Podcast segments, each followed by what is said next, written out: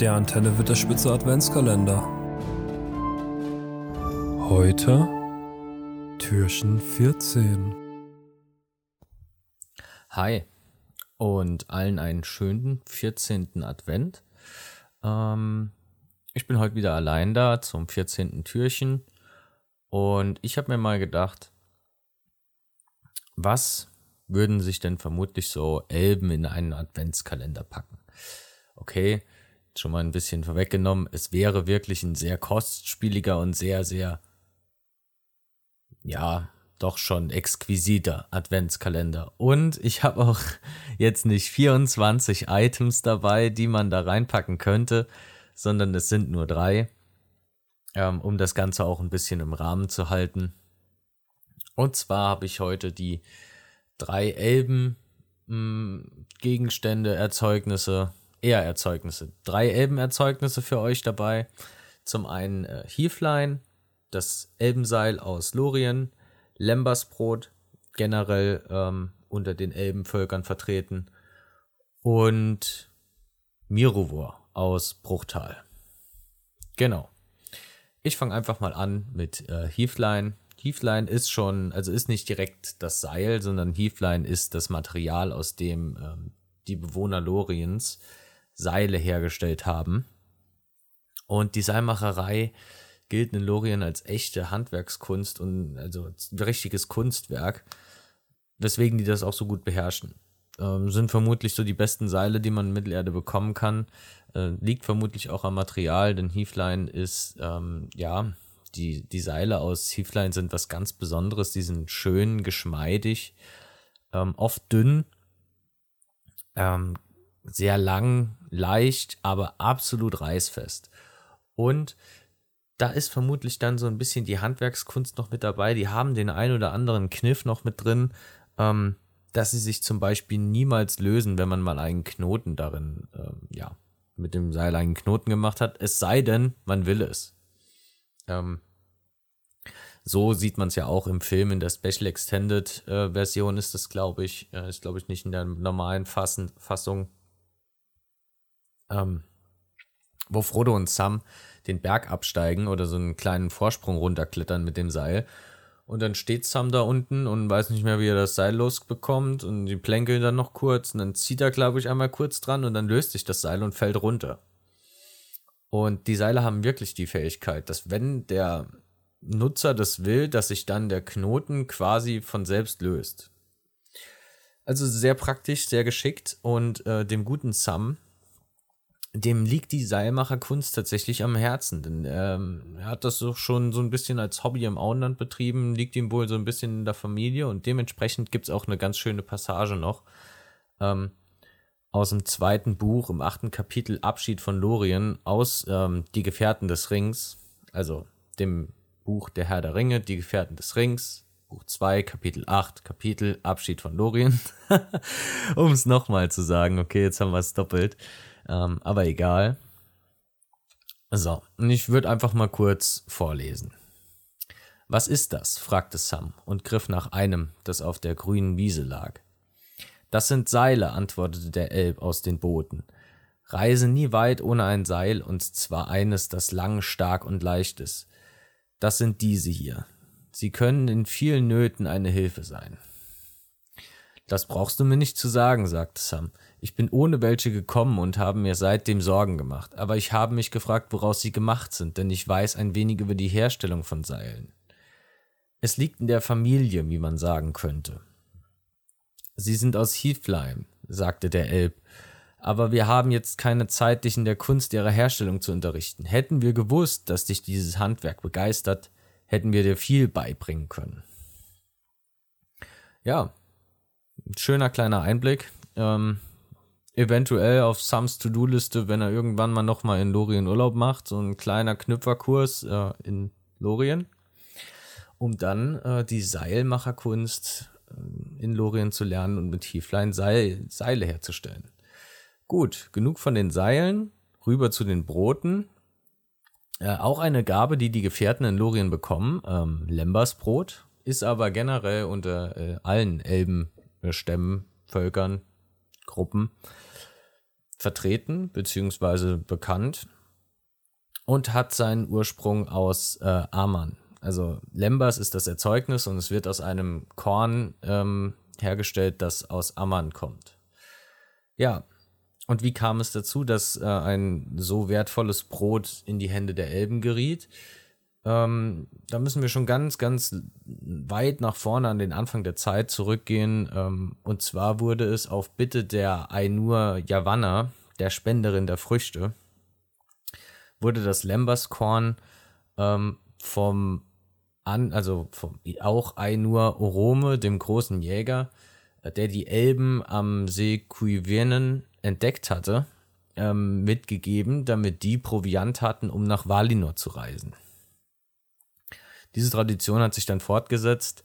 Ähm, allerdings war das Lembersbrot oder ist das Lembersbrot auch unter den Elben etwas sehr, sehr Besonderes. Und so wird es nur von der Königin oder der höchsten Frau eines Elbenstamms, Volks, ja, Reiches verteilt und verwahrt.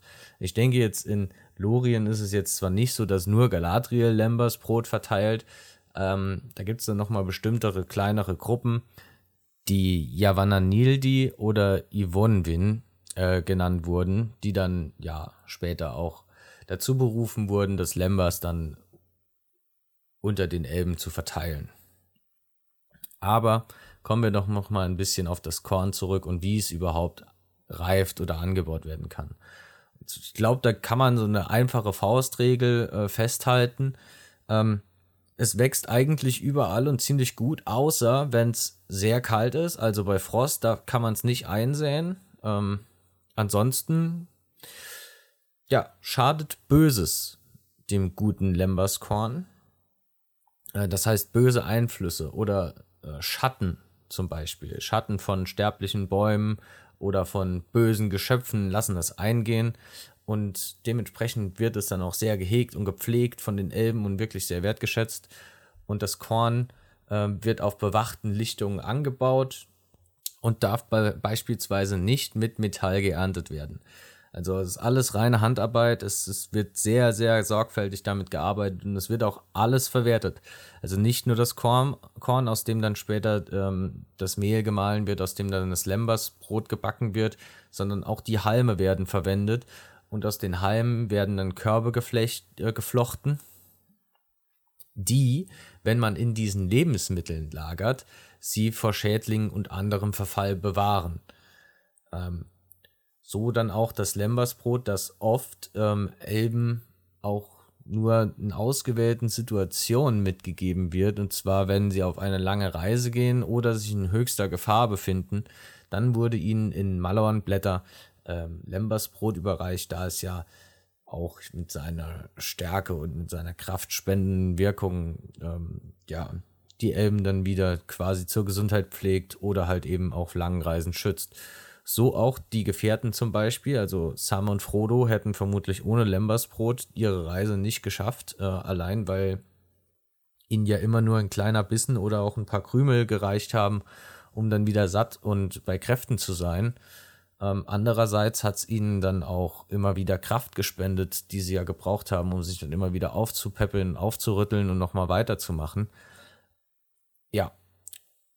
Den Guten tut es Gutes, den Bösen tut es Böses, äh, so vermutlich auch dem verdorbenen Wesen Gollum, das es als ungenießbar empfindet. Ja. Soviel zum Lembersbrot. Kommen wir zur dritten elbischen Gabe. Ähm, Mirovor ein Heiltrank, der in Imladris gebraut wurde und auch den Gefährten mitgegeben wurde. Jetzt zwar nicht allen, aber äh, Gandalf hatte ein bisschen was in seiner äh, Lederflasche. Ähm, ja, der Trank selbst hat eine belebende, erfrischende Wirkung und wird als würzig schmeckend beschrieben.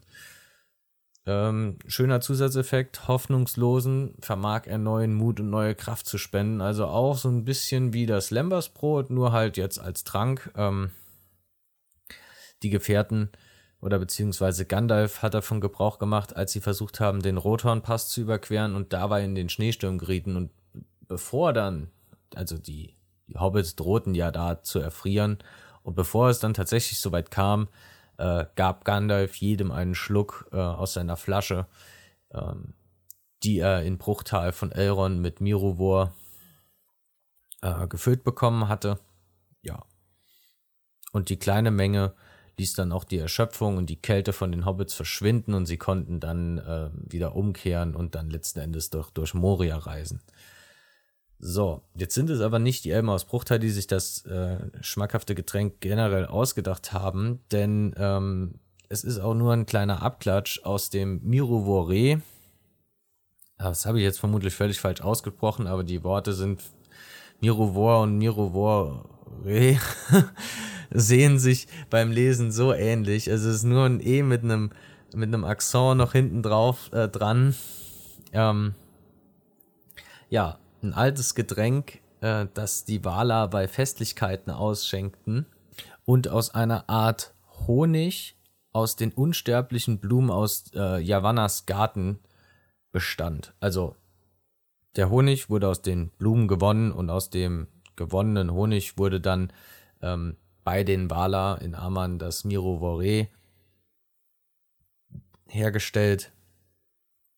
Und es hatte auch eine ähnliche Wirkung. Also es war quasi wie ein guter Met, ähm, nur halt mit heilenden Bonuseffekten, würde ich jetzt mal sagen. Also hätte ich auch gern mal einen Schluck von gerade, bin ich ehrlich. Ähm, ja,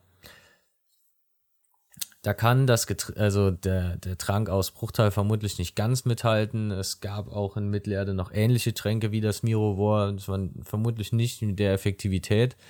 Ähm, aber auch die Dunedain wussten einen ähnlich erfrischenden Trank zu brauen. Und auch die Orks haben einen ähnlichen Trank. Äh, gibt ja auch den, den Ork-Trank oder Trunk, den man Mary und Pippin einflößte, als sie da nach Isengard verschleppt wurde wurden, die, der hat auch in gewisser Art eine aufputschende Wirkung gehabt, ist vermutlich aber nicht ansatzweise zu vergleichen. Ja, das sind die drei Elbengaben. Ähm, die habe ich jetzt mal so für, mitgebracht fürs ähm, 14. Türchen. Hoffe, ihr habt noch einen schönen Advent ähm, und wir hören uns vermutlich demnächst wieder. Bis dahin, macht's gut. Ciao.